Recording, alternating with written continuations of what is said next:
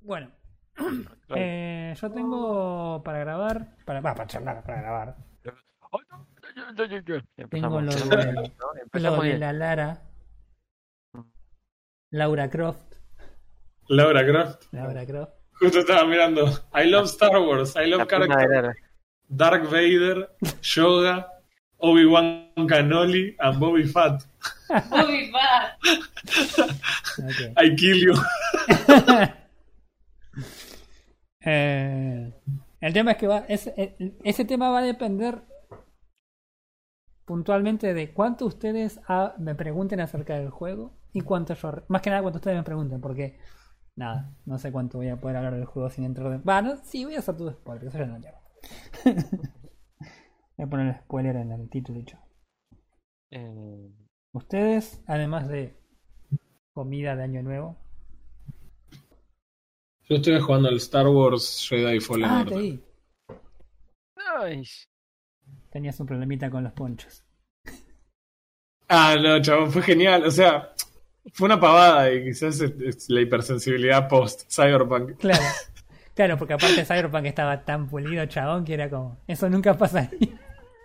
Claro, no, no, no, pero me dio tanta gracia porque porque estaban dentro de la nave y estaban todos los personajes re bien, pero, pero Cal, el poncho le iba como si estuviera viajando posta en hiperespacio, pero con el poncho al, afuera de la nave.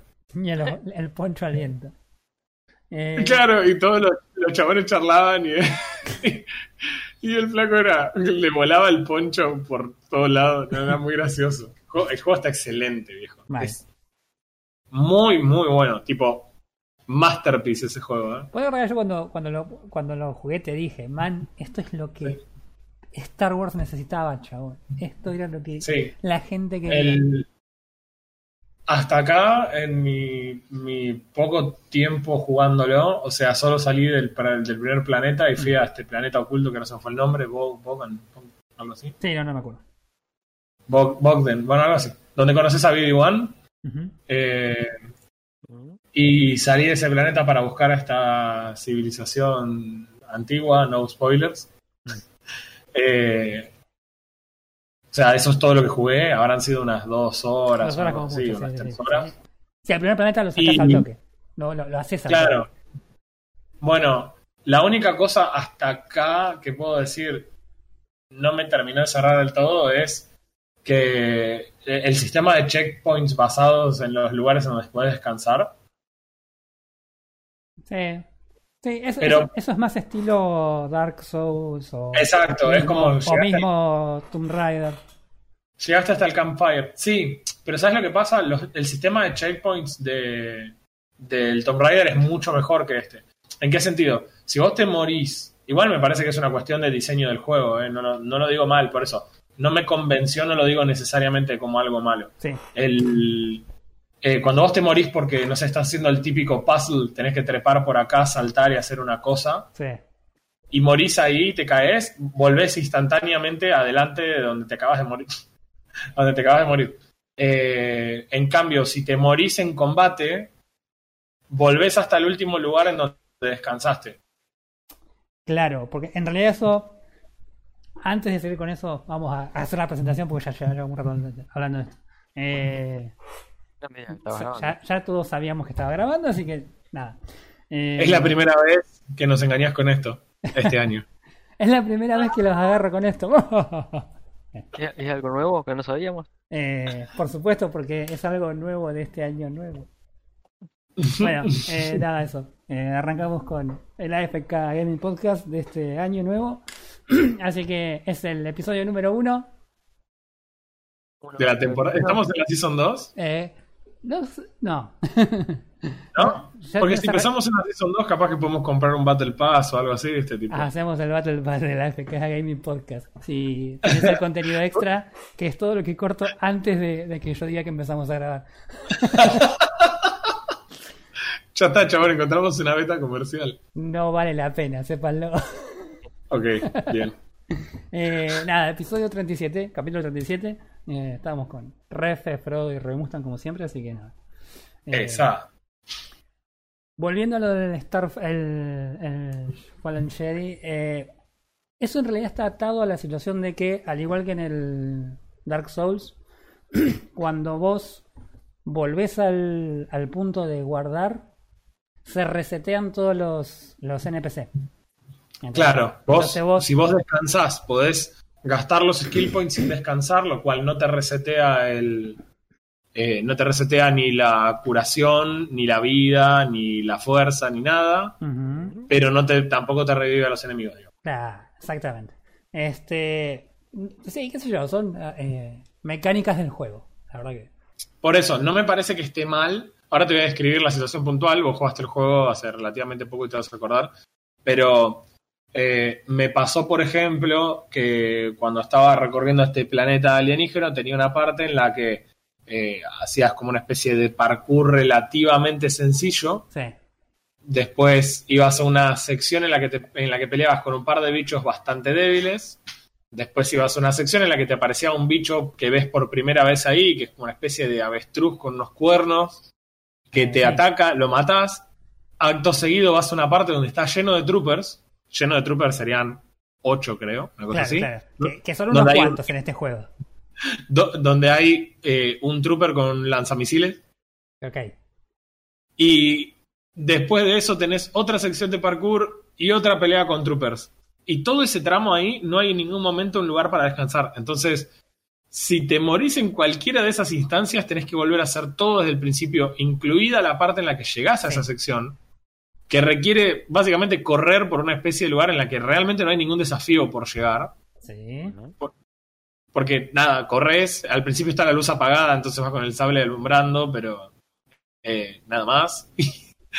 pero bueno, es la única. Y, y en cierta manera logra no frustrarte, porque para mí logró una cosa bastante copada del juego, que es ven- vender un montón más la idea de que los, incluso los, los caballeros Jedi tampoco son absolutamente invulnerables Claro. Y que cuando los flacos están peleando realmente se están jugando el lomo los chabones y no es que son un champion OP de un juego y No, claro, no es que- no van es por que- ahí como si fuera nada, o sea, el flaco es muy flan, los bichos que están ahí te pegan dos veces y te matan.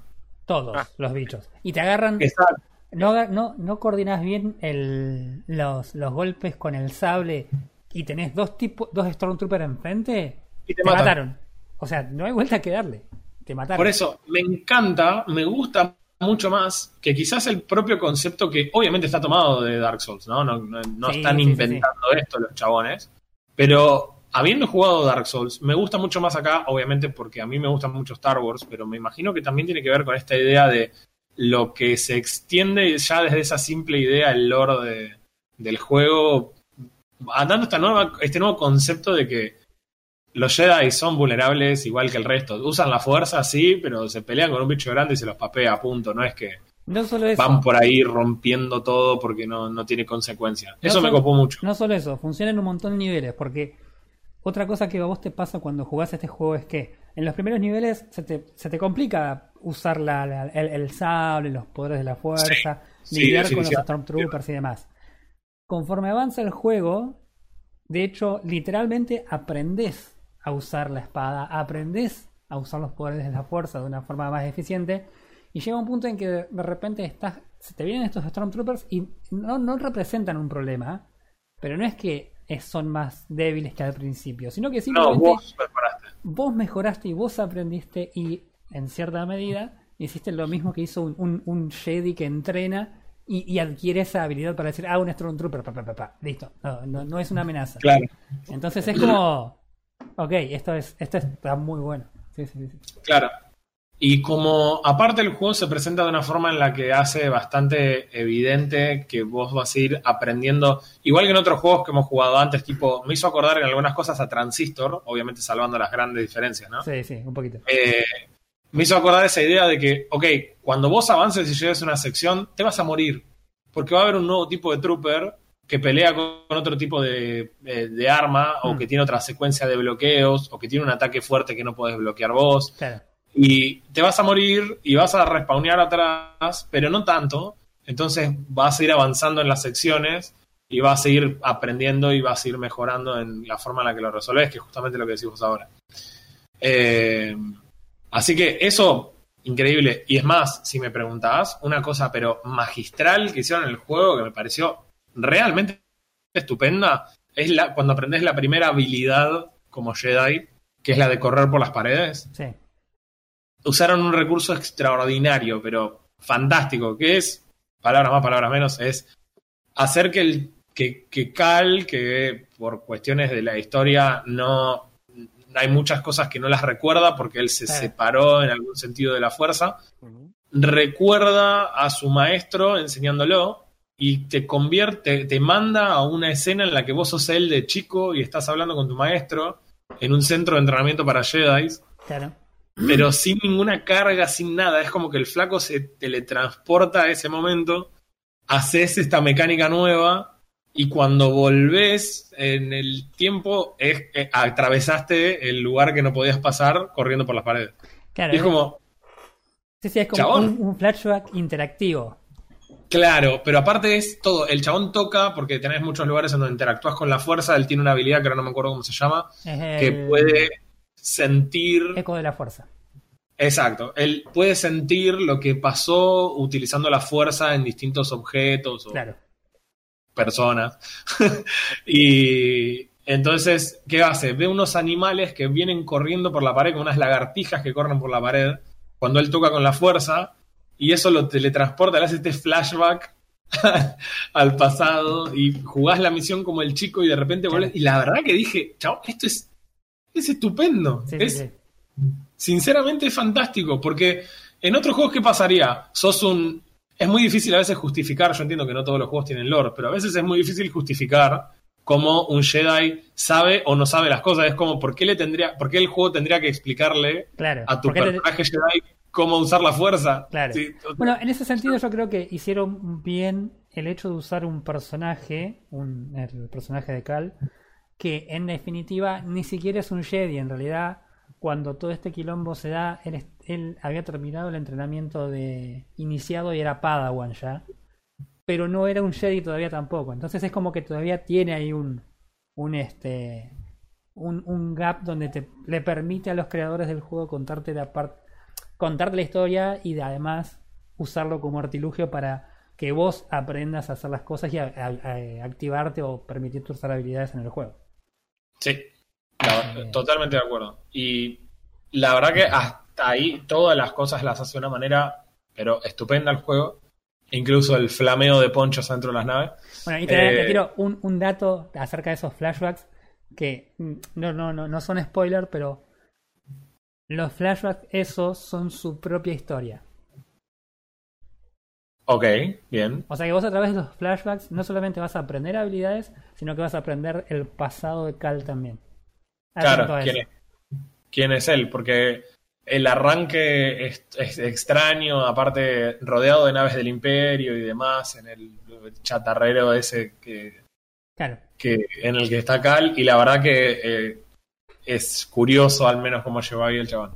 Después, algo que les contaba a los chicos en Discord cuando estaba jugando, jugué el primer ratito y me di vuelta para decirle a los chicos, el voice acting de este juego es sublime, Es genial, es magistral. es genial. La verdad que no solo, no solo la, anim- la animación y lo bien que está, eh, que está coordinado, digamos, con cómo lo hacen en el juego, lo cual, ah, admitámoslo, hoy una empresa grande ya tiene la tecnología para hacer Sí, eso ni hablar, ni hablar. de forma automática, ¿no? Pero las voces, el, el- el- la actuación de voces es estupenda. Es muy, muy, muy, muy buena. De hasta acá, todos los personajes que me encontré, todos son excelentes. Todos, ¿eh? Sin, hasta, no sé, vi dos segundos a esta eh, Second Sister que aparece Sí. al principio del juego. Y, y- y la actuación de voz de la mina también es buena. Eh, vos sabés que yo la, la que más me ha Sí. llamado la atención. eh, Ah, porque todavía no aparece el personaje. Es otro personaje, pero nada. Sí. A mí una de las cosas que me llamó muchísimo la atención que te dije a vos eh, cuando me comentaste lo de las voces fue que no es solamente las voces, porque por ejemplo eh, Cal, que es eh, el actor Cameron Monaghan, ¿sí? Eh, hizo Sí. también de mm, un personaje que era como el lo que hubiese sido el, el Joker de, de Gotham cuando estaba la serie en televisión.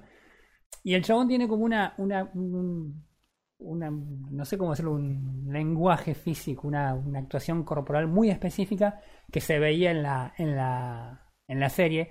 Y cuando vos lo ves acá, vos ves a ese chabón y, y- los movimientos y, y los gestos y son ese chabón y vos decís, qué, qué, qué- qué loco cómo los chabones realmente capturan todo eso y eh, la verdad una, una locura, una locura.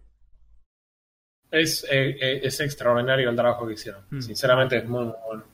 Y hasta acá no hice más que disfrutar el juego, incluso momentos en los que por ahí tenés que pelear con un bicho que te mata de un mordisco y, y requiere que te enfoques en esquivar más que en pegar.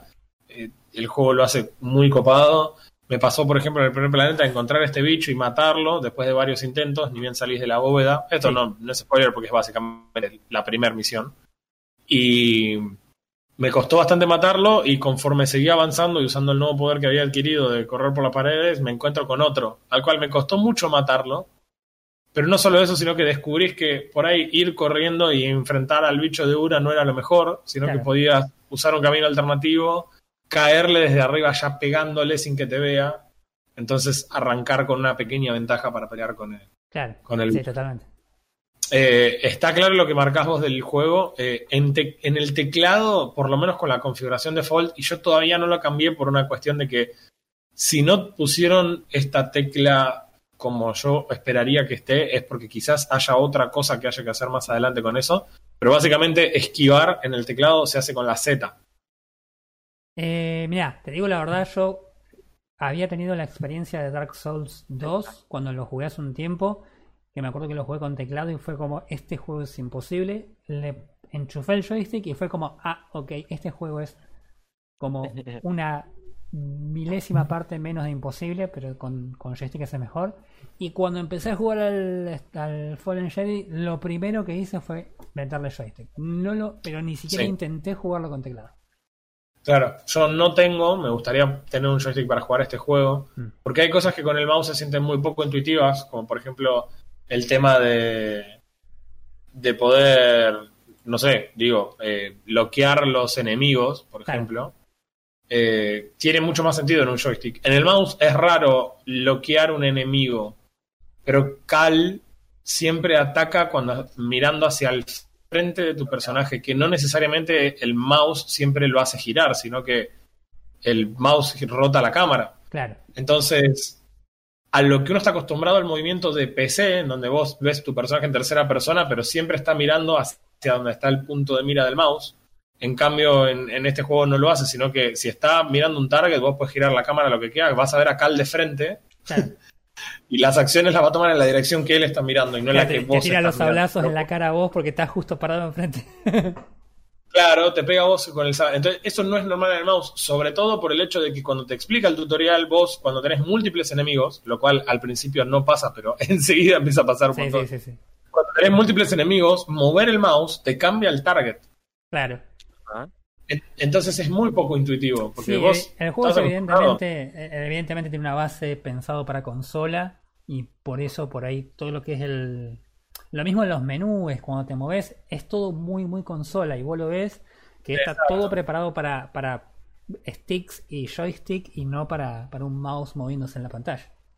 Sí, lamentablemente no cuento con un joystick, pero eso no hace que el juego igual sea peor. Como te No. digo, por ejemplo, dodgear con la Z tiene un problema porque vos usas el dedo anular en la Z y usas el dedo anular en la A también. Entonces, cuando uno quiere dodgear hacia la izquierda, no lo puede hacer porque no te dan los dedos.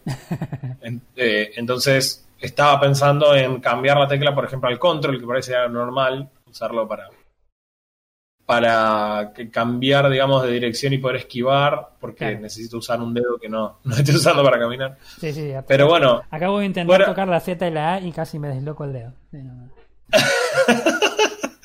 claramente no. El juego te pone un cartel enorme cuando vas a arrancar que te dice: si bien el juego es perfectamente jugable en, con mouse y teclado, está totalmente diseñado para jugarlo con, Con joystick. con un control. Así que eh, por ahora el juego viene siendo estupendo, anda estupendo. Parece que, o sea, realmente, no sé si este juego cuenta con ray tracing. No, Eh. no es que yo tenga ray tracing. No, que yo sepa no. Pero me imagino que este sería un juego realmente disfrutable con ray tracing. Mira lo que estoy diciendo, ¿eh? Ja, Porque la, lo que debe ser esas peleas en lugares oscuros o el simple hecho de ir caminando y alumbrando con el sable de luz, si esa luz fuera generada en tiempo real, Claro, oh, sería una volada de cabeza mal. vale. Eh, pero bueno, es eh, absolutamente.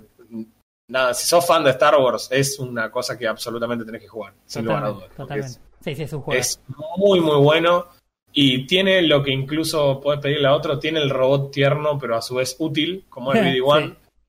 Que a diferencia de ser un droide tierno pero inútil, al principio del juego, el flaco se tira a defenderte de un bicho. Claro. O sea, violencia al toque el chabón. El bicho lo hace un poco fleco y vos lo tenés que arreglar, pero el chabón re valiente se tiró a defenderte, ¿no? Como esos estúpidos BB-8 que corren, ru- ruedan por ahí y se van. Claro. Tienen que rescatarlos de que no los hagan chatarra cada cinco minutos Eh. en la película. Sí. Eso está muy piola. El tema de la curación, cómo funciona, me parece muy interesante. Tu personaje no se regenera, al menos hasta acá. Siempre tenés que curarte con los steams que te da el... Sí, eso, eso es algo que me gustó de otros juegos, puntualmente los Jedi Outcast, los Jedi Knight. eh, que en general siempre tenías eh, la, la curación de la fuerza y era como, bueno, le voy a dar primero a la curación de la fuerza y después veo los otros porque lo necesitaba siempre. Y en este caso, eh, Carl no tiene esa habilidad. Ah, No es como, Claro. te lo adelanto, no la vas a adquirir nunca. Sabelo. Bien, me gusta, me gusta, Es porque genial. esa idea, lo que, eso lo que te está diciendo en otras palabras es, desde un punto de descanso hasta el siguiente punto de descanso, tenés que considerar que te vas a poder curar la cantidad de steams que tenga BD1, que al principio de la partida son dos, y después yo por lo menos encontré uno más. Claro. O sea, podés encontrar un lugar donde tenés un, de- no sé cómo se llama en castellano, pero tenés tipo los frascos de, de Steam, encontrás uno, de, uno más, Claro. así que se lo, se lo das a BD1, a partir de ahí tiene tres. Pero eso te permite a vos separar las secciones en... Básicamente en eso, tenés tres curaciones, jugala Claro, sí, sí, de sí, no, forma que... no te saques, no te saques, no te hagas el vivo porque Claro, te pegaron un hit, no te cures. Es tipo cuando te comprabas la 5-1 en el counter y disparabas un tiro y recargabas. no. Es lo mismo. Este no es el caso. Claro, no te cures mucho, muy seguido, porque no. Por otro lado, algo que estoy haciendo, un build, porque tenés el árbol de habilidades. Estoy haciendo el build que sería la antítesis de lo que normalmente armaría, porque no saqué ninguna habilidad de sable de luz. Fui por los Eh, otros dos lados. Yo no me Porque acuerdo ahora que no me armé. ¿Cómo? Yo no me acuerdo que armé. Y n- yo no tengo ahora más habilitado que lo que tengo ahora. El, si fuera por sable de luz, sí tengo habilitados más para profundizar, pero por ahora, del, por ejemplo, del lado de la fuerza, solamente me permite eh, a- alentar a, las, a los enemigos por más tiempo. Claro. Y del lado de supervivencia, solamente tengo un poco más de vida, que termina siendo hiperútil en este tipo de juego. Claro, no, yo me, Y- acuerdo, yo me acuerdo que sí, que fui más por el lado del sable, porque me acuerdo que estaba re sacado con, con el, con el tipo de peleas, me había re gustado de entrada, entonces era como, quiero hacer todo con el sable. Sí, no, yo fui con el sable. Y hay unos combos que son... Sí. No quiero decir nada más. ¿Qué tan largo es, es el árbol?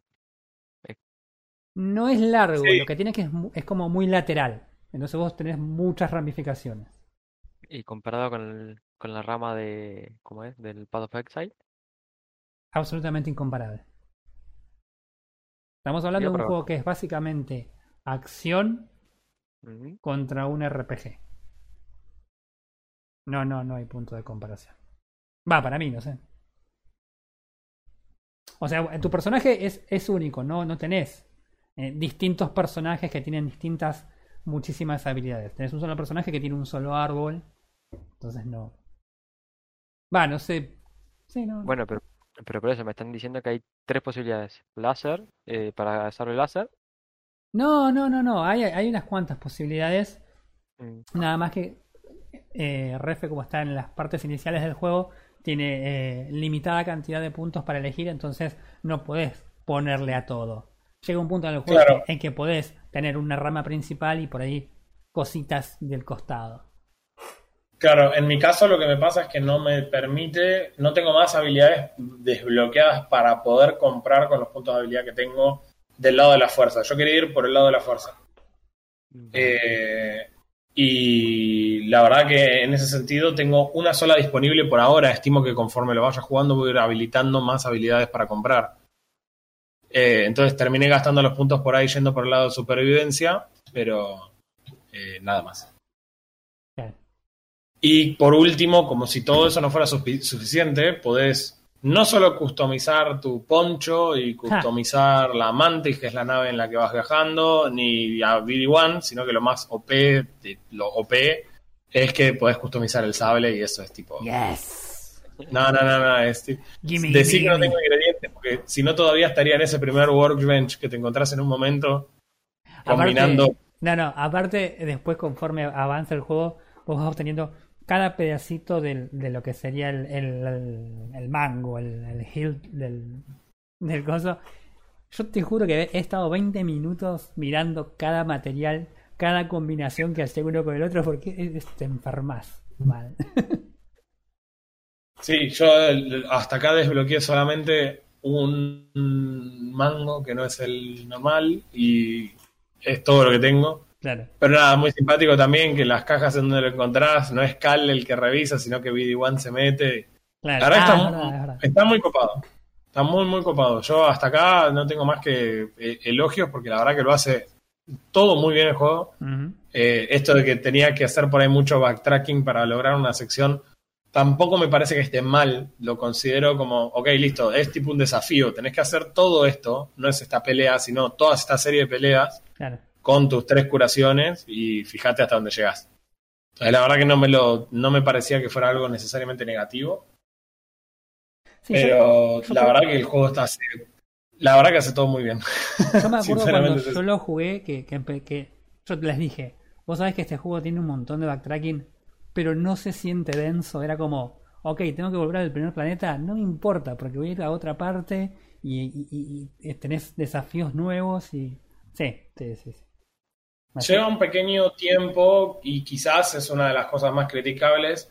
El minimapa que incluyeron, que es un holo mapa en realidad, o es un mapa Sí. en el que vos podés, eh, vos eh, lo proyecta BD1 y vos podés navegarlo, moverlo, desplazarlo, hacer zoom y bajar, en donde te marca algunas cosas que al principio son chino básico y después vas entendiendo, ok, listo, esto significa que por acá no puedo pasar, Claro, en general porque A, tenés que habilitar ese pasaje desde el otro lado, o B, requiere una habilidad de la fuerza que todavía no tengas y por ende todavía no puedes pasar por esa parte. claro. Eh, no, es, no es la muerte de nadie, de- lleva un pequeño tiempo, no es demasiado intuitivo, digamos. Es, Claro, creo, eh, al creo que por ahí trataron de hacerlo lo más estilizado a Star Wars posible y, y en ese sentido por ahí medio que le jugó en contra la, la, la legibilidad del mapa en sí. Claro, de vuelta, no llevo más de dos o tres horas jugadas y claramente el- en algún momento empezás a entenderlo mejor el, el mapa. Sobre todo, ¿sabes lo que pasa? Que el mapa te muestra áreas a las que vos no podés llegar, sobre todo en el primer mundo, y no queda muy en claro en otros juegos en general, vos no tenés acceso a las partes que no podés ir, o el mapa hace un trabajo más eh, claro en decir, ok, listo, yo te estoy mostrando esto, pero créeme que vos no podés ir por acá. Claro, Entonces, eh, por ahí te morís varias veces tratando de saltar, subirte a cosas y demás, descubriendo que tristemente que no, y te caes al vacío, morís muchas veces, hasta que descubrís que, bueno, no, evidentemente necesito algo que todavía no me permite llegar. claro. Por ahí en ese sentido lo veo, no, no es tan claro. Por ejemplo, yo veo lugares ahora donde claramente eh, mi personaje no solo debería poder correr por las paredes horizontalmente, sino que debería probablemente poder hacer una especie de doble salto o algo así en la pared Claro, hasta acá no lo puede hacer, entonces yo veo cosas ahí arriba y digo, perfecto, debería poder llegar ahí arriba saltando por acá y no puedo, y me hace correr por todo un pasillo largo y demás hasta llegar a un lugar. Me imagino que en algún punto voy a tener que volver a hacer algo de backtracking con otras habilidades y voy a decir, che, era una papa esto, saltaba por acá y listo. claro, Y bueno. me voy a olvidar que en algún momento hiciste todo ese recorrido. Pero esa progresión se siente natural, no se siente forzada, Claro. eh, irónicamente. Eh, así que la verdad que eh, estoy fascinado con el juego. Está estupendo. Sí, sí. Y es increíblemente recomendable para el que a esta altura no lo haya jugado. Yo debía haber jugado este juego antes. Está claro, porque está muy, muy, muy. Hoy es el capítulo de los juegos que debimos haber jugado antes. Así es. Era tipo nuestro compromiso de, de principio de año. Así que bueno. Así que estás contento. Bueno, eso está bueno, está bueno. Yo me acuerdo que cuando jugué este juego, la verdad que lo, lo disfruté mucho. Creo que es uno de los que siempre digo que yo, yo- eh, me cuesta llegar al 100% de todos los juegos y este estoy totalmente seguro que también es uno de los que está al 100% porque me acuerdo cuando lo jugué eh, me enfermé así como bastante y le, y le di muy muy duro. Así que sí, sí, sí, totalmente recomendable. Bueno, ¿jugaste este primo? Todo lo que sea Star Wars te, te pone en modo, en modo nerd. Olvídate. Pero, ¿y ¿vos este lo jugaste o no? No, no, no lo jugué. Ajá. ¿Qué Edgar, jugamos? este juego te gustaría, pero sin lugar a dudas. Sí. ¿Qué jugamos? ¿En online? Que juego con vos y nada más. Ah, es verdad. No, pero, pero no es nada que ver esto, ¿eh? Nada que ver. Nada que ver. Esto es, si lo querés resumir, yo sé que no es todo lo que es, ¿no? Obviamente, pero si lo querés resumir en algo corto, es Dark Souls en versión Star Wars. Claro. Y, No es eso. Es, tiene muchas cosas que te hace sentir a Tomb Raider. Eh, todo lo que es ir de un lugar al otro es absolutamente Tomb Raider. sí. Sí, sí, sí. Es muy, muy, muy juego de acción y tiene muchos puzzles acerca del, de- del uso de la fuerza, mover cosas. Eh, sí. Mm. O sea, es como un Dark Souls. No es tan difícil como el Dark Souls, pero tiene otras cosas que lo. que, que, que, que, este. Están, a- eh, o sea, que compensan lo que la, la falta por ahí esa de, de dificultad. de dificultad. Deberías jugarlo, primo, porque la verdad que es un- te, te veo entreteniéndote con este juego. Eh, Anotaré En mi, en ¿Mm? mi, en mi- lo voy a anotar en mi papelito mágico de cosas. dale. Ahí, a- anotalo justo abajo donde dice jugar Dota con Refe. Ese está ahí Eh, apuntado, con lucecitas de Navidad. sí, deberíamos haberle hecho prometer la semana pasada que este año iba a jugar Dota 2.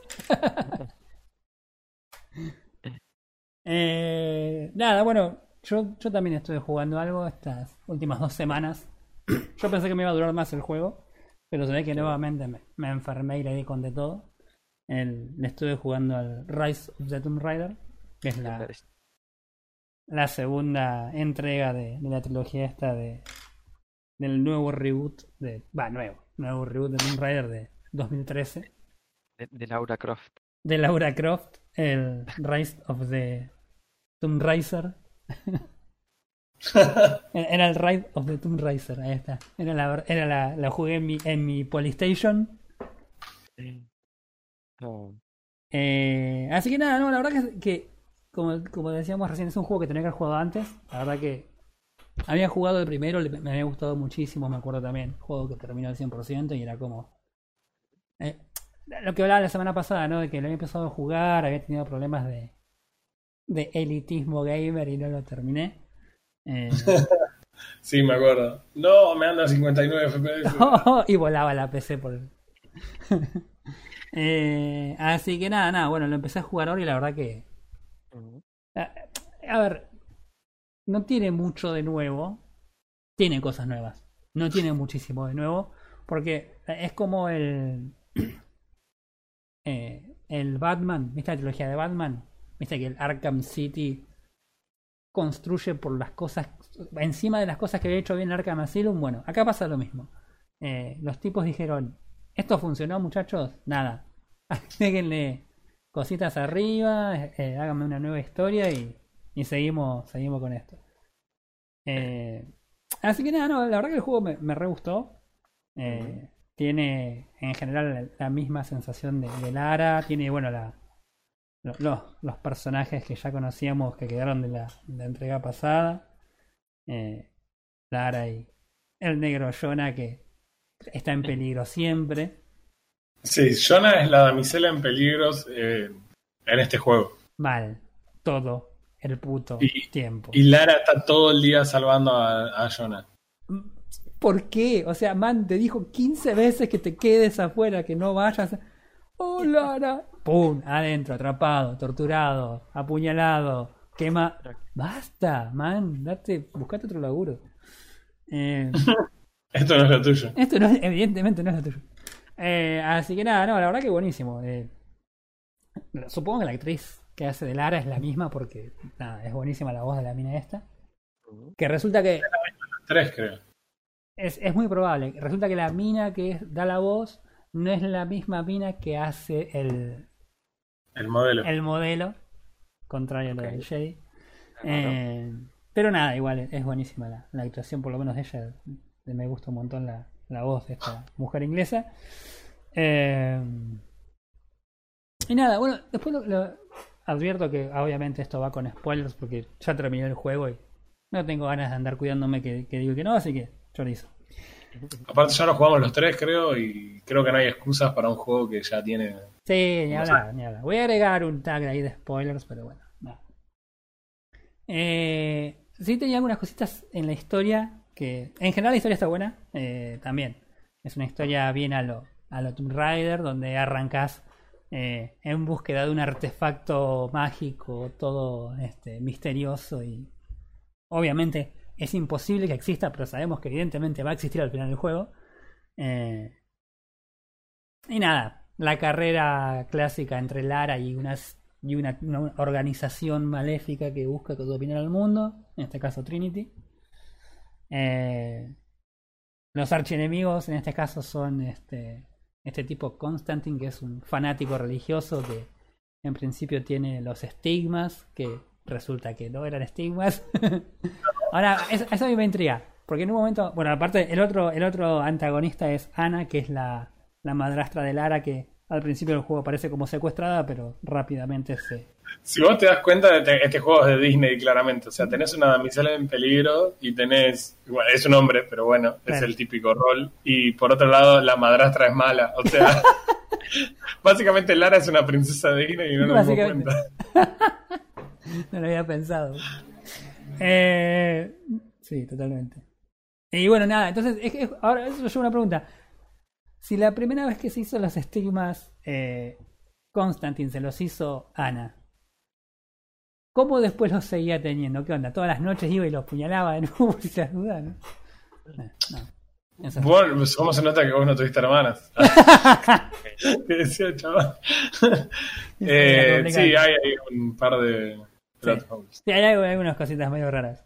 Eh, pero no, fuera de eso, la verdad que los personajes son son súper interesantes. El personaje de Constantine, evidentemente lo ves y sabes que es un tipo recontra peligroso.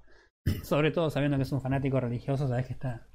Sabes que, Seguro, está a punto de explotar. sabes que, que- que el tipo no va a dudar ante nada para mandarse las cagadas que tenga que mandarse para, para llegar a su objetivo. Eh, lo mismo Ana, que está a punto de morir por algún tipo de enfermedad que nunca terminé de entender qué enfermedad era, pero tenía que ver con los pulmones. Eh, y entonces buscan este aparato, la, fuente divina, para salvarla. Era un aparato que en teoría daba eh, vida, vida eterna o inmortalidad a las personas, entonces ese era el objetivo. Nada, en general la historia va bien, transcurre, es definitivamente lo más llamativo, por lo menos para mí, de del juego, es la historia, porque me parece que es lo que más te engancha. Eh, el gameplay, como ya era más o menos lo mismo que habíamos, habíamos jugado antes, no es que era así como súper novedoso, así que en general la, la historia para mí fue lo más, lo más llamativo. Sin embargo, y acá se viene la parte divertida en la que ustedes que ya lo jugaron me van a comentar qué, qué opinan del tema. Eh, hay una situación que les comenté que era como, llegás a una parte de la... O sea, la idea es que vos en realidad buscas a esta tribu que está este, defendiendo al- a la fuente divina para evitar que vos, que nadie en realidad la, la obtenga. Eh, pero resulta que había un profeta que era el que, el que era inmortal y que le daba la vida eterna a todos y zaraza, zaraza. Resulta que este profeta se había armado una, un, un- un pequeño ejército de gente inmortal y resulta que nada, se, se pusieron en su contra y bueno, zaraza, zaraza. Esta, este, Me encanta cómo suena eso en los papeles ya. El tipo se hizo un pequeño ejército de gente inmortal. Como Tranqui. Piola. Sí, suena como la momia 4, no importa. Eh, entonces, claro, el tipo se hace este ejército, el ejército se le vuelve en su contra. Y cuando vos llegás a determinado punto del juego, te dicen: Bueno, si vas a buscar la fuente divina, ten en cuenta que van a estar los Deathless, que serían los, los sin muerte, eh, que son el ejército de este tipo. Y vos decís: Ah, ok, hasta acá los tipos que tenía que matar eran normales. eh, algunos venían con armadura y tenía que darle unos cuantos flechazos o, o tiros y demás. Y decís, ok, hasta el- algunos eran un toque complejos. Ahora tengo que lidiar con tipos que no se mueren. eh, cómo, cómo el juego va a solucionar eh, esto de una forma eh, copada, porque vos decís la historia viene bien, viste qué sé yo, y Fácil, No, los matás. no lo soluciona, y los matás. los Deathless son como Deathful, porque no, no estaría funcionando el tema del... No, me, me molestó más de lo que debería.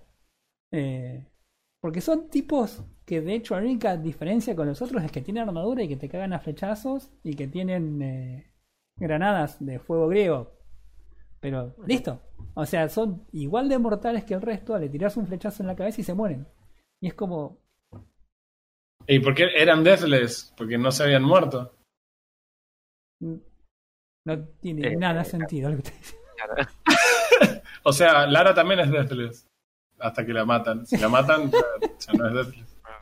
Es más, Pero me resacó. Se perdió la traducción, Roy. Claro, eh, de- de- del arameo antiguo, no, del griego antiguo era, era no era deadless, era pantless, no tenían pantalones, usaban pollera.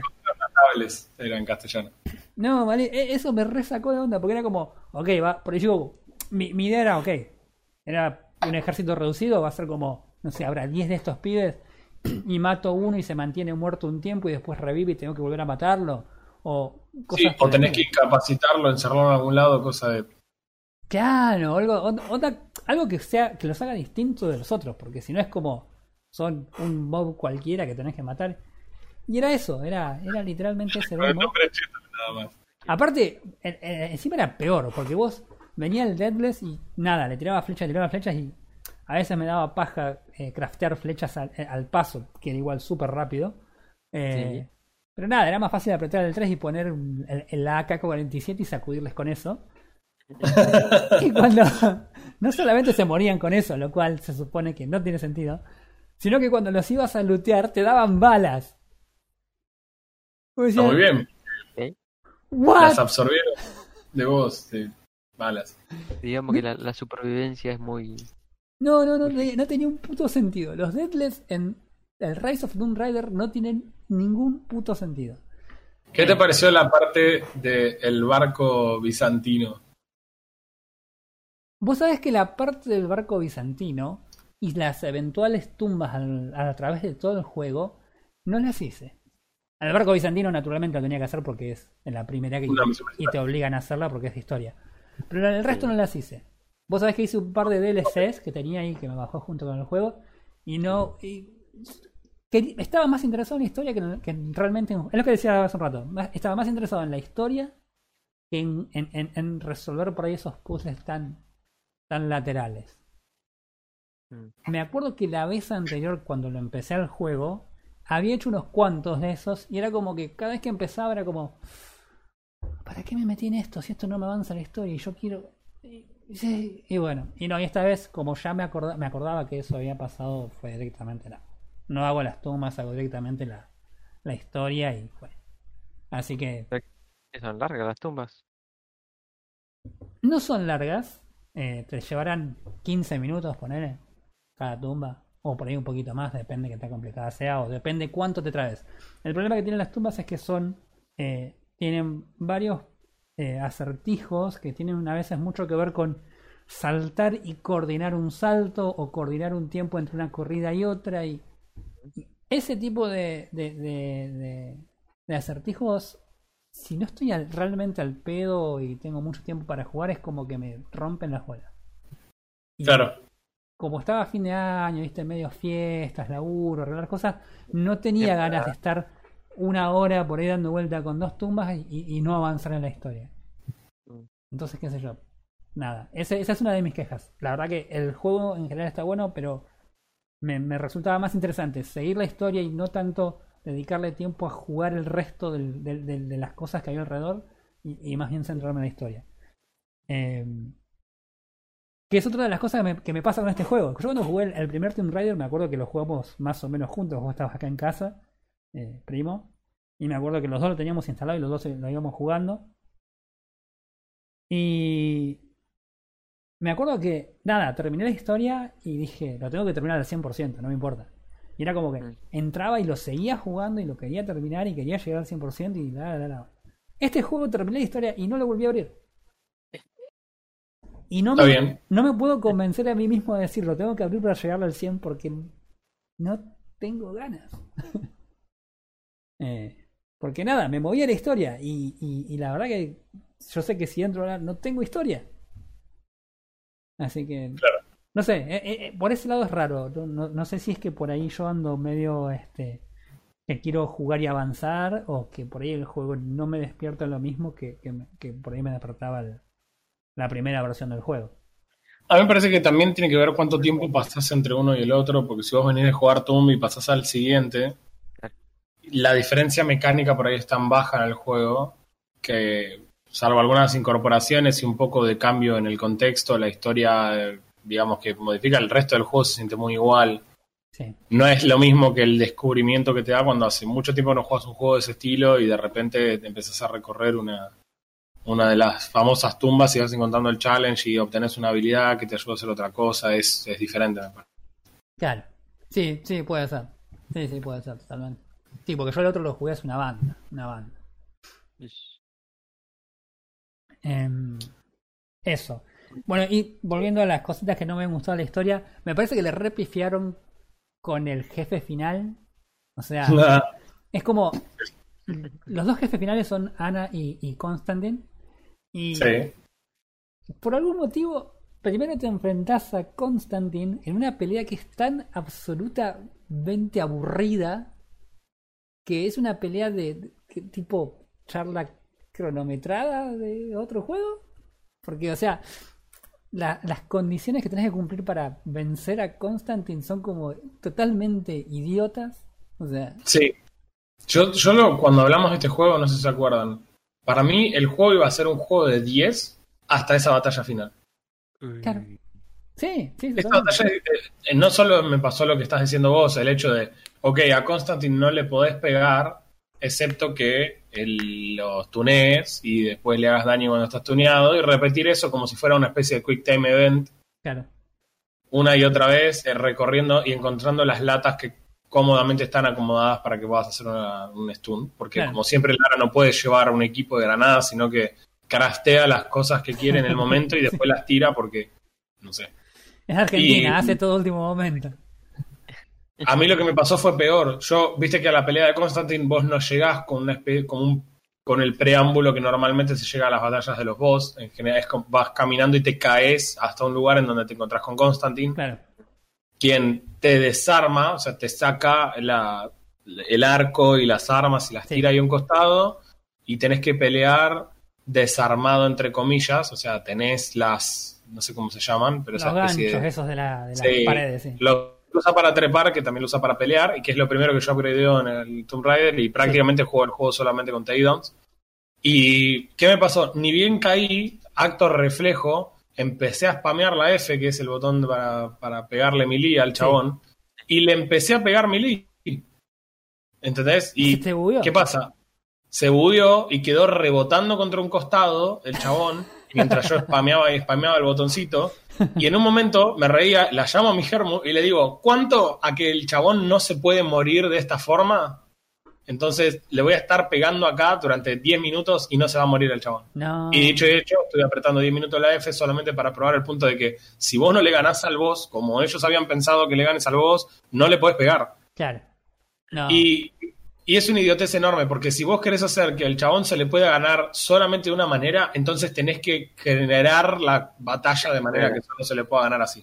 Claro. Porque si yo le puedo pegar de otra forma, listo, o sea, te, te gané, tenés que dejarme, claro. no puedes o sea, hacer trampa. no vale. No, no recibe daño melee porque su hermana lo apuñaló durante años, entonces Claro. desarrolló una resistencia a los golpes. No tiene sentido. o sea, eh, lo- la verdad que eh, eh, eso a mí me hizo recontra frustrar, porque era como, chabón, venías recontra, recontra bien, y esto era. Te, te liquida, te liquida la inversión, te da Sí. la sensación de que está totalmente forzado, pero que no está justificado tampoco, porque de última, forzalo, como hace la parte en la que el chabón te saca las armas y las tira ahí. Claro. Es como, piola, me obligaste a pelear con menos armas que las que usualmente cuento. Eso ya está bien, me copa. Sí. Sí. Pero bueno, Bueno, a mí me pasó, por ejemplo, que yo jugué un DLC que era el DLC de Baba Yaga, que es eh, la, el, el, el, el hombre de la bolsa, el Buyman, no sé cómo cuerno le llaman, pero de los Sí. rusos. Entonces vos jugás, haces toda una campaña y cuando llegás al jefe final, es un jefe final que estuve peleándole literalmente 15 minutos. Porque tenía que hacer toda una serie de cosas recontra largas alrededor de un mapa que se movía para todos lados, que subía, que bajaba. O sea, una pelea recontra zarpada. ¿sí? Y era un DLC, man. Y voy Claro. al jefe final del juego y termina con tres takedowns de mierda. o sea, Sí.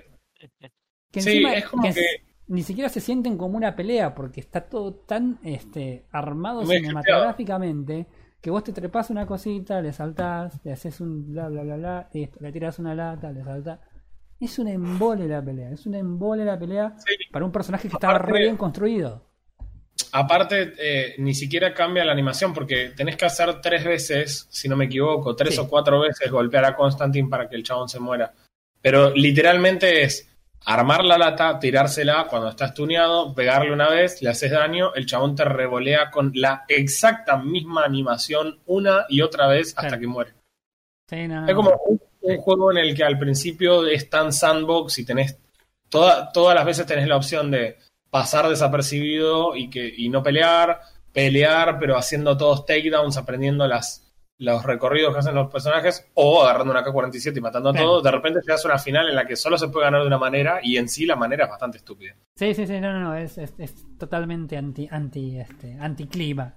Lo, lo cual es raro porque no termina, el juego no terminó de decidir si quería que Ana sea la villana o que Constantine sea el villano. Claramente, como villanos lo, de- entre los dos, Constantine es un mejor villano. Sí, sí, Claro. sí, sí. Sí, sí, sí. Yo no entiendo. Yo, yo entiendo que por ahí desde el punto de vista de la historia, para establecer lo que sigue de la historia, necesitaban la escena extra esa con, con, con Ana en la nieve.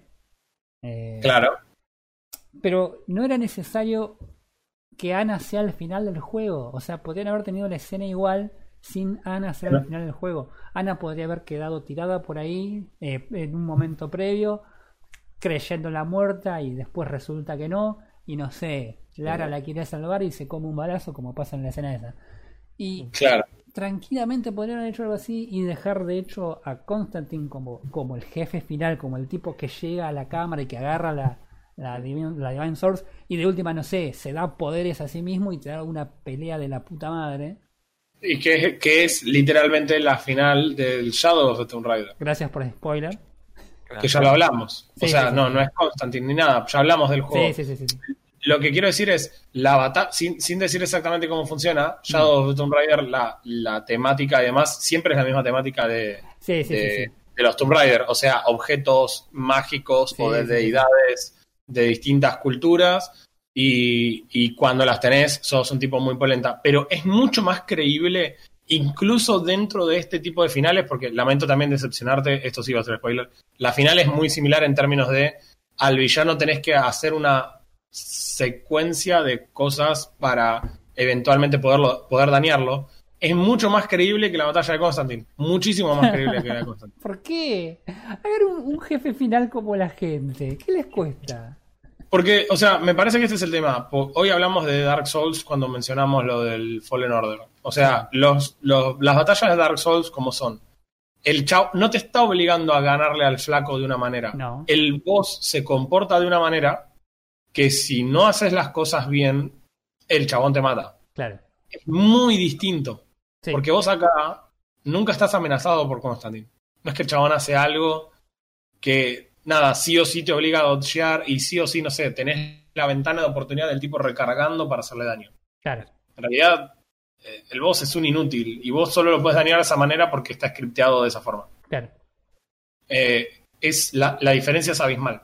Sí. Y, sí. y realmente en el, en el caso de la pelea del último, si bien otra vez la, la idea detrás es la misma, es, ok, el chabón es muy polenta porque pasaron ciertas cosas y Porque pasaron cosas. cier- ciertos elementos, claro, veníamos bien y pasaron cosas.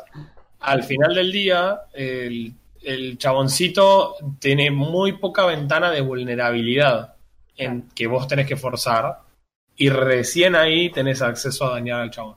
Y en ese sentido me parece un poco más creíble. Porque aparte del villano, vos lo construyen como un villano a lo largo de la partida Mm. y se termina desencadenando esa batalla final que uno esperaría que sea la batalla entre Lara y, y Constantine. Y que no termina pasando. Sí, yo, yo, yo cuando lo, lo- cuando lo derroté y fue como, pff, se murió.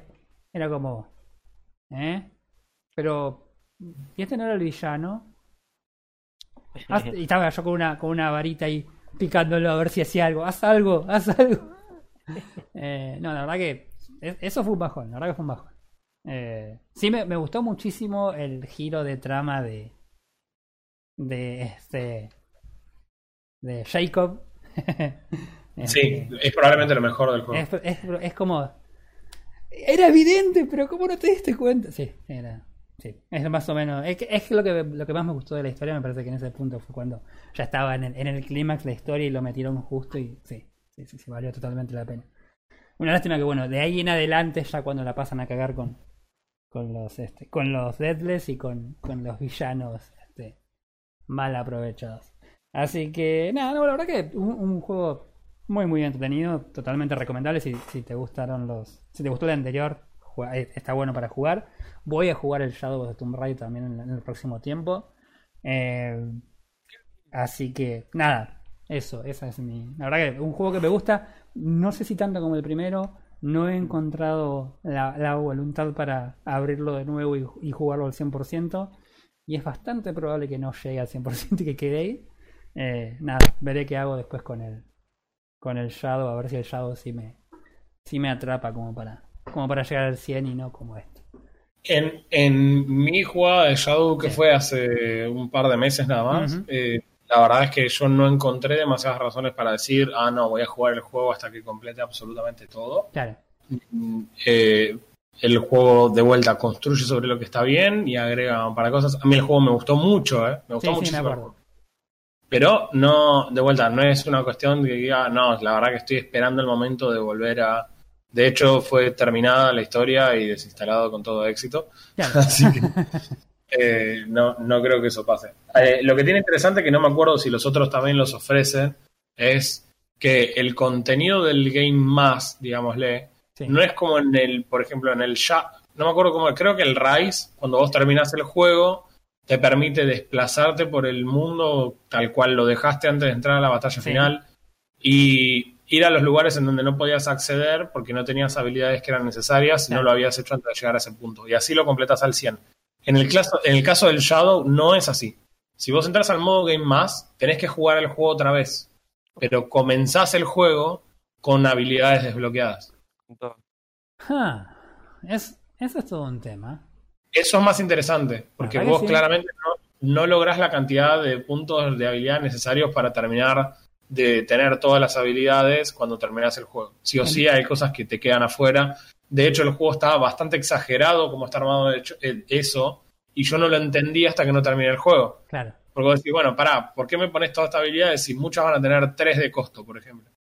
Entonces, si me especializo en una cosa, hay muchas que no voy a poder aprender. Si aprendo la- algunas habilidades variadas, seguramente las habilidades fuertes no las voy a tener.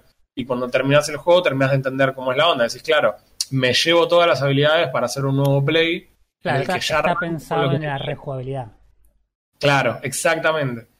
Mm, Entonces, en ese sentido, es como, sí, quizás si vos tenés ganas de llegar al 100%, tengas que jugar el juego, terminarlo, tomar tus habilidades, hacer un game más con todas tus- las habilidades que ya tenías claro, y vas a tener una ventaja con respecto a lo que era el juego original. Teniendo en cuenta, además, que hay habilidades que las aprendes por historia y que no se pueden apren- aprender con puntos. Entonces, no te va a requerir volver a- atrás, hacer backtracking para algo que después a- que aprendiste por historia.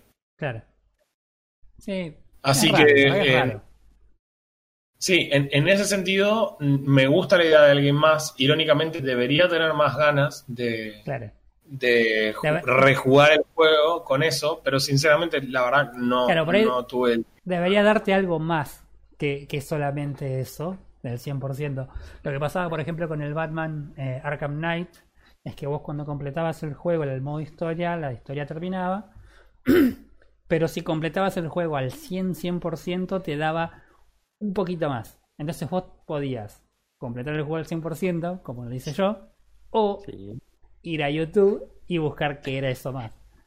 Eh, yo naturalmente, cabeza dura, lo terminé al 100% y después cuando terminé dije, ah, podría haber ido a YouTube de una. pero bueno. Tan feo ese, ese poquito más. No, era un poquito más interesante, pero era como, meh, no era que cambiaban nada, eh, muchísimo, pero Mm. nada. Eh, no, bueno, eso, en ese sentido, eso, por ejemplo, no. La verdad que no me dio para, para abrir de nuevo hasta ahora, por lo menos el, el Rise of Tomb Raider y ya tengo que, ya voy a ir pensando en el Shadow, así que, mm, no sé. así que nada, bueno, esa es la, esa fue mi experiencia con el Rise of Tomb Raider, así que nada. Eh, nada, ¿Cuánto- jueguenlo porque está bueno. ¿Cuánto- ¿En cuánto lo terminaste? más o menos? Eh, me no sé en horas, pero me llevó más o menos dos semanas. Dos semanas, teniendo en cuenta que tuvimos toda la fiesta de Navidad en el medio. Eh, ya había terminado con la cursada, así que fue básicamente tiempo libre, fue más o menos dedicado a, a Tomb Raider, así que no, no sabría decirte cuántas horas me llevó, la verdad no sabría decirte. Debería fijarme, debería haberme fijado para antes de hacer esto. No importa. Sí, pero los, los Tomb Raider en general llevan más o menos unas 30 y pico de horas. Sí, 40 sí, sí. horas. Es un, es un juego razonablemente largo. Eh, Sí, para el tipo de juego más que nada. Y Ah. 34 horas le dan How Long to Beat con, comple- con completionista. Con completionista, sí. No, no, yo hice. eh, no, yo habré hecho main y extras más o menos. Eh, 21 horas. sí, aproximadas. 20 y pico de horas le, le debo haber metido, sí. Le metí definitivamente menos horas que Subnautica. Muchas menos que Subnautica. Que Subnautica después, hace poco me fijé y tenía. No, no eran 40 como había dicho yo, eran 48. Así que sí, poner, pero la mitad es una náutica, a ver si más o menos. Sí, sí, 20 y pico de horas. Bien invertidas igual, ¿eh? Salvo por, bueno, la última parte. Pero jueguenlo que está bueno igual. Eso es muy buen juego. Sí, es un Sin buen lugar a juego, Totalmente, sí, sí, totalmente. Así que nada, bueno, eso, eso. Esa fue mi experiencia. Yo tengo una Eh, experiencia ¿Cómo? de. Yo tengo una experiencia A ver. de 2 horas y 43 minutos. ¡Epa! ¿Qué viste? ¿Wonder Woman? Así de cortita. A ver. No, no, no la pienso ver Wonder Woman, gracias. Yo ya la vi, no la veas. Ay, boludo. Yo jugué una perlita del pasado del 97. Guau. Ah, esto que habías dicho, lo habías adelantado. A ver. Terminé de jugar el MDK, ¿sí? MDK. MDK, lo te puedes terminar en el día, mira. Es un juego que salió para PlayStation en su momento. Man. Vos porque tenés 2 horas 43 para jugar en un día. Claro. Yo estuve 2 horas 31 mirando Wonder Woman y mira, así que. Te podría haber jugado este juego. haber vez de estado una peli, jugando Apex. Sí. El, el Call of Duty le tira 4 horas, así que. Ajá. ¿Y vos en cuánto No le sé. hiciste? 2 horas 43. Ja. Bueno, pero yo me acordaba. Yo lo jugué en su momento cuando era pendejo, en la PlayStation también. claro. Em, el MDK eh, tiene una historia, sinceramente, tengo que buscarle el MDK 2. Tiene una segunda entrega. Ok. Es un juego básicamente de acción y nada más. Ese es un juego viejo, o sea, es el clásico de acción tipo a lo Doom, que vas reventando todo, básicamente. Básicamente. Ok. Eh, es un, tiene bastante comedia Ajá. y la historia también es comedia y es simple. Un científico, supuestamente, eh, supuestamente, o si van a Wiki y lo buscan, un científico eh, decide eh, irse a su estación mm, en el espacio Sí. y crear a, un, a un perro mecánico que si fuera como ayudante. Ok. En Boston esto, Dynamics. en esto se va con su eh, amigo de la empresa, que es el conserje, para que lo acompañe nomás, porque no sabía qué hacer su compañero. Digamos que era el, el típico conserje que no, no quería, quería hacer algo en la vida. Así que eh, pasa tiempo y cae una, una invasión alienígena, Ok. com- como en su tiempo, ¿no? Era todo ese, todo ese modo. Sí, seguramente fue en Estados Unidos. Eh, no, me no me acuerdo, la primera vez si las misiones son me pasan parte de Estados Unidos, más seguro. Entonces, eh, vos, vos sentís el deber de, bueno, de proteger a la humanidad, ¿no? Obviamente. Entonces de- de- diseña un traje que se pone este, este conserje, que se llama Kurt, si mal no me acuerdo, Ok. y lo, lo manda a, a- a destruir lo- las estaciones móviles que habían, que habían desplegado en la Tierra para, Sí. Para absorber los recursos de la Tierra. Una de las mecánicas que tiene buena, que Sí. no, que no he visto en otros lugares, es que eh, vos tenés un intro hacia, hacia ese, hacia ese reco- recolector, en el que vos caes desde el espacio hacia la Tierra. Sí. Entonces tenés que ir esquivando eh, misiles o sensores para que no te vayan sacando vida. Ok. Po- Porque vos caes, cuando caes, caes con la vida con la que te mandaste desde el espacio. Así que si recibiste mucho daño, tenés que hacer todo el mapa con esa vida. Es como, es como si en Apex, eh, cuando vos caes, tenés tipos disparándote desde abajo. Claro. Ok. Así que... Y eso es el juego de acción. Vos simplemente es un, es un mapa lineal Sí. en el que tenés que disparar y, y no tenés guía, básicamente. Es raro que te digan qué tenés que hacer. No tenés punteros, nada. Básicamente a ir y reventar todo lo que se mueve. Te enseñan a disparar, te enseñan a, a ponerte el casquito para, usar de sniper. Tenés de sniper. El traje es así futurístico. Y nada más. Y te suelta y hace. No te guía nada. Los mapas tenés que descubrir vos cómo pasarlos. Ok. ¿Y la historia es mucho más compleja que esto o simplemente nada, vences a todo y ya está? Esa. Es esa. Es matar a los alienígenas. ¿Puedo, puedo hacer una, cat- una acotación? Yo estaba leyendo lo que es la historia de este juego en Wikipedia. ¿eh? Sí. Ah, ¿fuiste a En Wikipedia? Wikipedia. Ok. En digamos, haciendo un pequeño resumen de lo que dice, dice, el doctor Hawkins, aburrido de las burlas, construyó una estación espacial para vivir en ella y nunca volver, pero no se fue solo, también partió con él su ayudante. Entre paréntesis, se rumorea que más que ayudante. What? Párrafo siguiente dice que eh, los tres pasaron mucho tiempo solos en esa estación en órbita en la Tierra. The fuck. Eso es muy, muy, muy 90, evidentemente. Hoy día estaría, el, el desarrollador estaría prendido fuego. Ah, ¿Sabés quién desarrolló este juego, no? No. El juego 1, MDK, lo desarrolló una empresa que se llama Shiny Entertainment Neversoft, que es nadie, no lo conoce nadie, pero desarrollaba juegos de PlayStation 1. Pero el MDK2, que por eso es que entré a Wikipedia para leer lo de MDK2 que había dicho Frodo, fue desarrollado por BioWare. What? Nice. ¿Cómo? Mirá, bola, Shiny Entre- ahora me, me hiciste buscar. Shiny Entertainment hizo Earthworm Jim. Claro, vos Sí, buscas, si vos buscas en imágenes de MDK, te aparece Edward Film también. Pero no entiendo. no entiendo por qué. Se rompió, se rompió. ¿Querés romperte más? El MDK2 desarrollado por BioWare, BioWare está targeteado para una consola espectacular como es Dreamcast. Ok. What? Sí, bueno, la Dreamcast en su momento era, tenía pinta. No, bueno, y el otro desarrollador es, o sea, Bioware debe ser seguramente el distribuidor. El desarrollador es Overhaul Games, que es básicamente también todos juegos de RPG. ¿Qué carajo? Según, según el Wikipedia, el desarrollador es BioWare, la distribuidora es Interplay Entertainment. Fuck? Ay, no. Bueno, fíjate que, extraña, que- chabón. fíjate que tan viejo es que requiere Windows XP para que, para que funcione. Requerimientos. De espacio.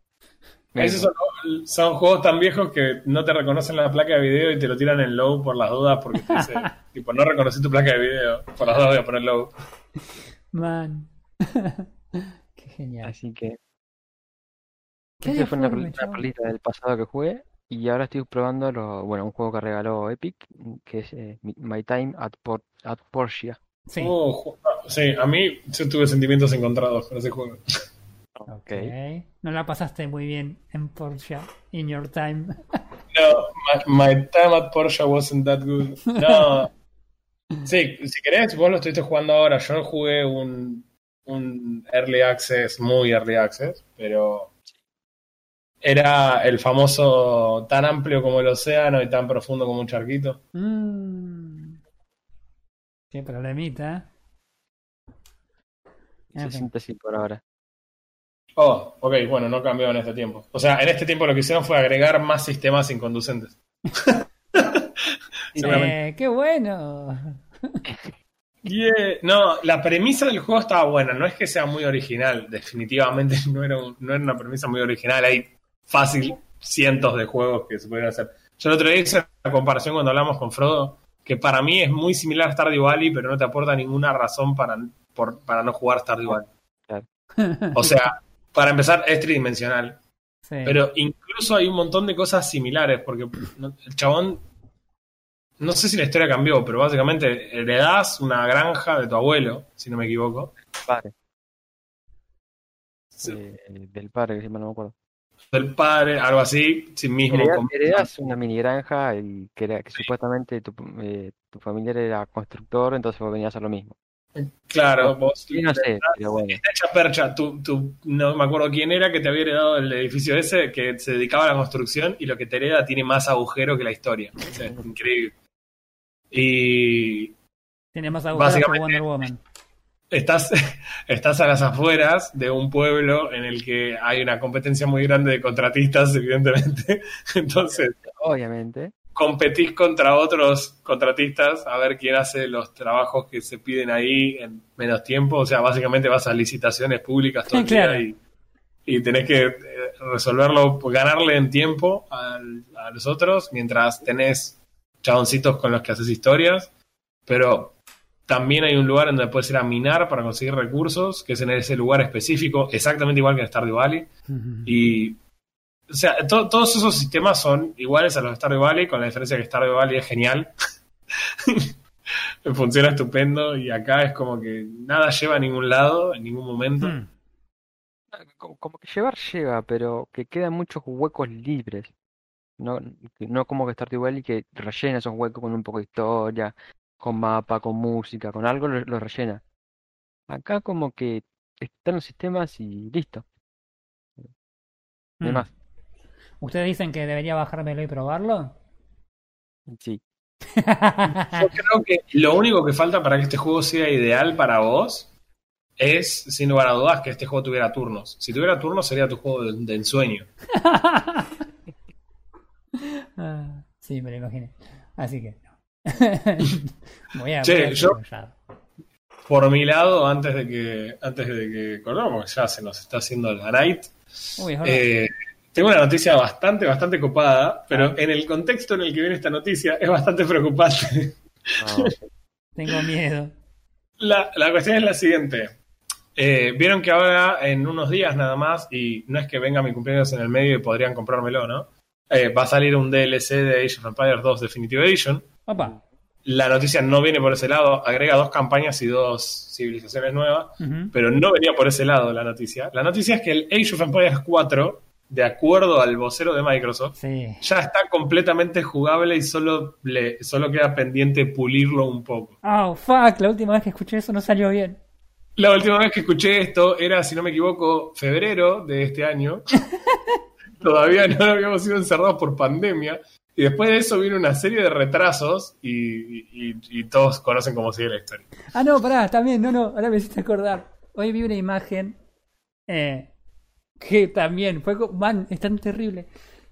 La gente de Blizzard sacó un pequeño comunicado con una imagen que, nada, están diciendo que por, bueno, cuestiones eh, internas de la empresa eh, van a tener que, no van a poder lanzar Overwatch 2 en 2021.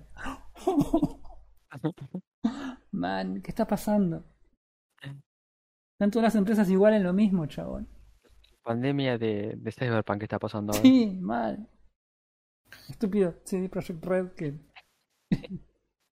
Lo que pasa es que es muy duro, oh, no sé, no, no entres, no entres ahí, Sí. diría Homero, pero es que es muy duro para el resto de las empresas no tentarse a hacer exactamente lo mismo cuando los chabones solo de preventa recuperaron el costo de la- del desarrollo, o sea, Claro. Sí, Nada, te quemas, pero en realidad, qué sé yo, muchos fans de, de, de Witcher 3, por ejemplo, dijeron que el juego había sido totalmente injugable durante las primeras semanas y por qué no meses y Como que es medio que ya es culpable de esto. Pero bueno, Microsoft con, de- con el, al menos con el Definitive Edition, hicieron un laburo Sí. increíble. Sí, sí, sí. Pero increíble los de Microsoft. Es el día de hoy que siguen metiendo cambios y te seguís sacando la galera porque lo más importante que tenían que hacer era simplificar el juego multijugador, que era bastante incómodo en la versión anterior de Age of Sí. Y lo hace recontra sencillo, ya sea directamente por la plataforma de, del juego, en la que hoy, por ejemplo, sin ir más lejos, estoy jugando con mi primo.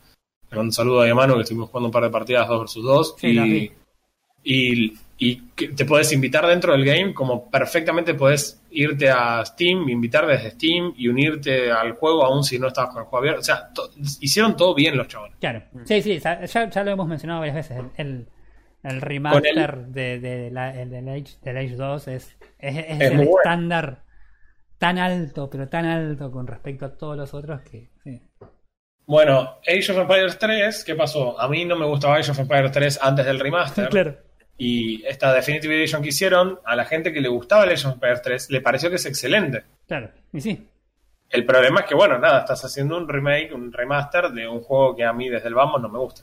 Claro. Entonces, era como, no importa qué buen trabajo hagas, igual no me copaba, no me cerraba mucho la idea. Claro.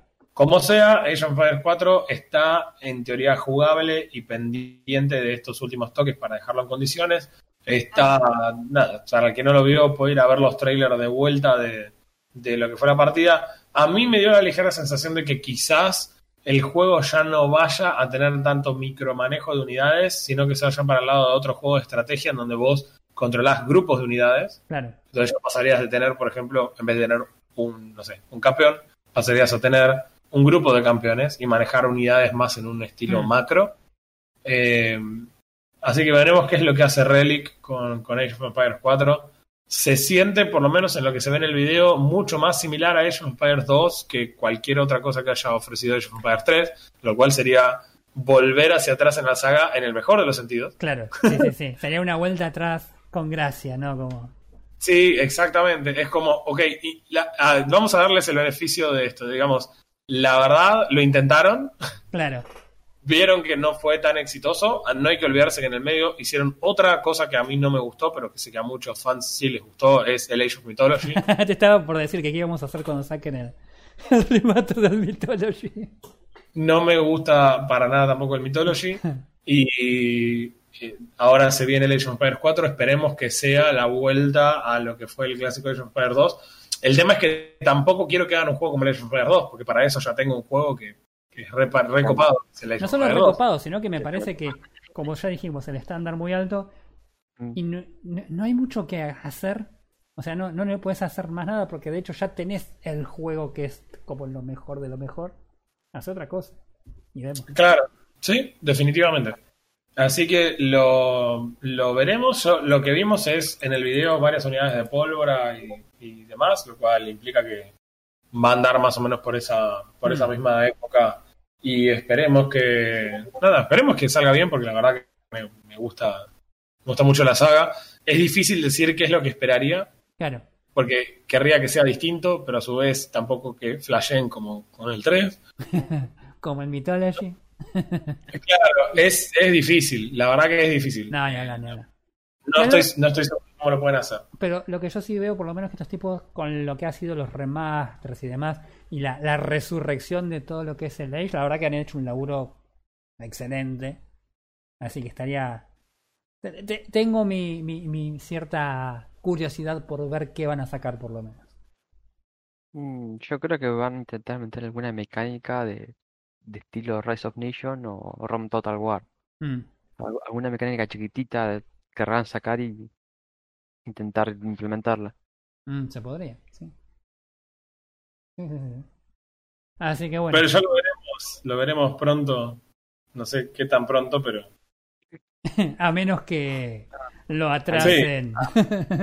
quizás sea a fin de año. sí. Pero como sea, eh, esperemos que les vaya bien y que vayan por el buen camino. Sí, ni hablar, ni hablar. Esperemos. Así que estaremos ahí pendientes de qué es lo que actualiza la gente de Microsoft o la gente de, de Relic. Mm, mm. Así que bueno, nada. Esto. esto fue el primer episodio del año. eh, nada, eso. Yo ya no tengo más nada que hablar. Debería tener Bueno. algo para jugar ahora, así que eh, no hablo más. Tomb Raider. Oh. Así que nada, bueno, gente, nos vemos entonces la semana que viene. Dale, nos vemos la semana que viene. Nos vemos.